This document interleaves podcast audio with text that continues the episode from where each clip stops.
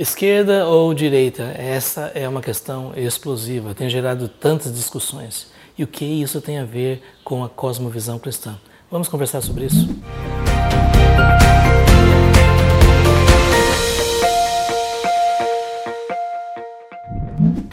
Gente, eu sei que eu estou entrando num assunto bastante controvertido. Né? Depois das últimas eleições, tantas discussões surgiram, tantos conflitos, até tantas brigas por causa dessa questão ideológica. Pessoas que defendem perspectivas de esquerda, pessoas que defendem perspectivas de direita. E a grande questão é como nós cristãos nos situamos diante de toda essa discussão. E às vezes nós, eh, sem percebermos, podemos defender ideias com tanta paixão, com tanta convicção, sem saber exatamente exatamente aquilo que nós estamos defendendo. Por isso eu gostaria de dizer para você, é muito importante que você como cristão procure conhecer com maior profundidade as grandes questões da ideologia. É importante conhecer um pouco a respeito da história do pensamento, a maneira como as ideologias foram construídas e como elas influenciam as nossas vidas. E uma coisa que eu gostaria de dizer desde já é que a ideologia, quando ela é vista como um sistema fechado de verdades absolutas e inquestionáveis, ela se torna uma ameaça para nós. Porque na verdade nós devemos dizer que não existe nenhum pacote pronto, não existe nada em termos de, de perspectivas de política e de economia que nós possamos dizer que são verdades absolutas. Verdade absoluta é a palavra de Deus, é o caráter de Deus, é a verdade de Deus. Mas quanto a essas questões, nós precisamos analisar com mais cuidado. O que eu tenho visto muitas vezes são pessoas que defendem ideologias de uma forma tão apaixonada, tão convicta, mas quando a gente para para perguntar a respeito das questões mais básicas, a respeito da história do pensamento, das principais ideias, de como elas são importantes, às vezes as pessoas têm dificuldade para articular as questões mais elementares. Por isso, queria dizer para você, como um cristão, é importante que você se aprofunde, é importante que você analise com cuidado. Mas uma coisa que eu gostaria de dizer desde já é que quando nós pensamos sobre perspectivas de direita e de esquerda, uma das grandes perguntas que surgem é como nós vemos a questão dos pobres, das pessoas carentes, como nós vemos ah, os necessitados.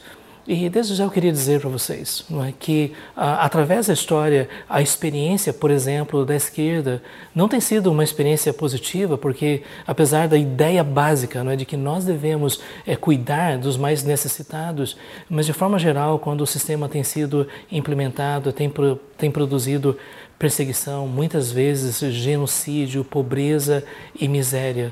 E sabe umas coisas que eu tenho visto, apesar de se dizer né, de que uh, nós não devemos privilegiar as elites, mas me parece que todas as principais uh, nações né, que conseguiram instituir algum tipo de socialismo acabaram caindo no mesmo erro. Não é uma casta de elite que domina todas as coisas e que as multidões fiquem, ficam numa situação de privação e miséria.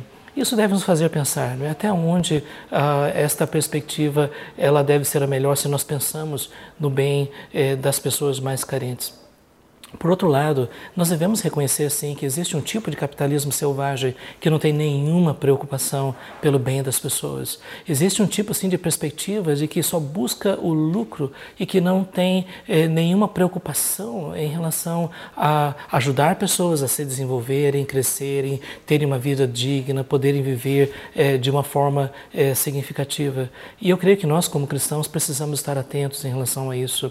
Eu creio que nós precisamos lembrar que depois de tudo o que transforma a mente e o coração das pessoas é o Evangelho. Muitos sociólogos não têm dito isso, mas as transformações mais radicais, mais profundas que têm acontecido na vida e nas famílias das pessoas ao redor do mundo é através daquelas que têm conhecido o Evangelho de Jesus, têm sido reconciliadas com Deus através do sacrifício de Jesus e hoje têm uma nova vida. Pessoas que foram libertas dos vícios, da violência, da prostituição, pessoas que descobriram que vale a pena trabalhar e produzir as sua própria renda, pessoas que agora querem servir a Deus e querem servir o próximo.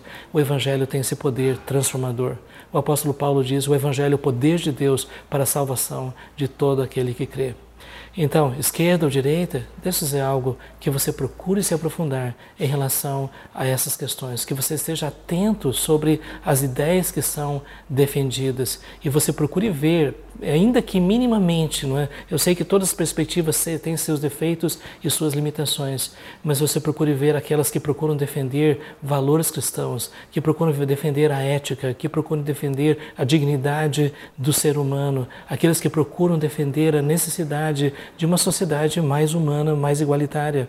Essas questões todas precisam ser refletidas. Então, que você possa, como cristão, usar a sua mente para pensar como ser um cidadão que causa influência e impacto na sociedade. Se você tem gostado desses nossos vídeos, então é, que você aí possa compartilhar, que você clique no sininho, né, para receber as notificações, não é? dê o seu like, é muito importante para nós. Comente, dê suas sugestões, vai ser importante para que a gente continue gravando esses conteúdos. Deus abençoe a sua vida.